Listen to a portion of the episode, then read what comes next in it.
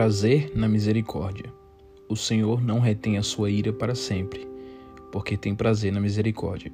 Miqueias 7, 18.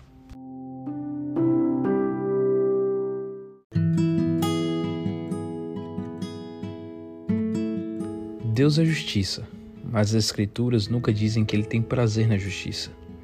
Sabedoria e poder também são atributos essenciais de Deus. Mas a Bíblia nunca diz que ele tem prazer na sabedoria ou no poder.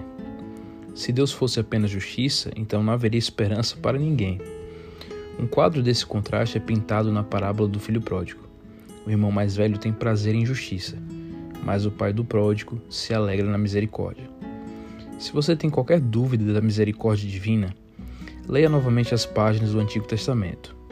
Israel com frequência transitou pelo caminho da apostasia. No livro de Juízes encontramos um repetido ciclo: apostasia, bordoadas, conversão, seguidos por novos desvios, para então recomeçar o ciclo novamente. Mas o elemento constante nessas narrativas é a incansável permanência da misericórdia. O mesmo se repete na vida de pessoas. Pense em Abraão, Jacó, Moisés, Davi, Jonas, Pedro e tantos outros.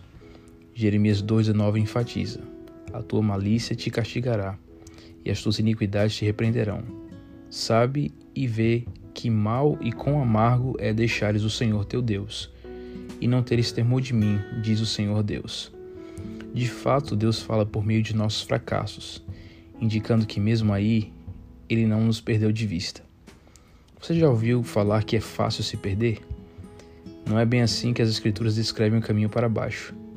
A vereda do abandono de Deus é áspera e pedregosa.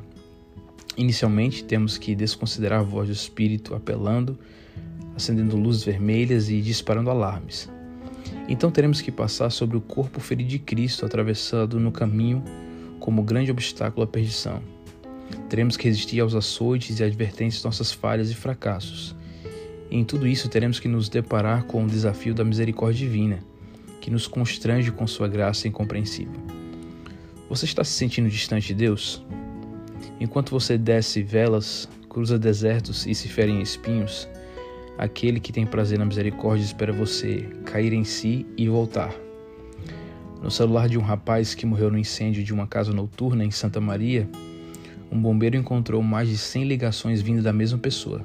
Mãe, registrava o visor. Verifique a tela de sua consciência. As chamadas de Deus para você continuam insistindo.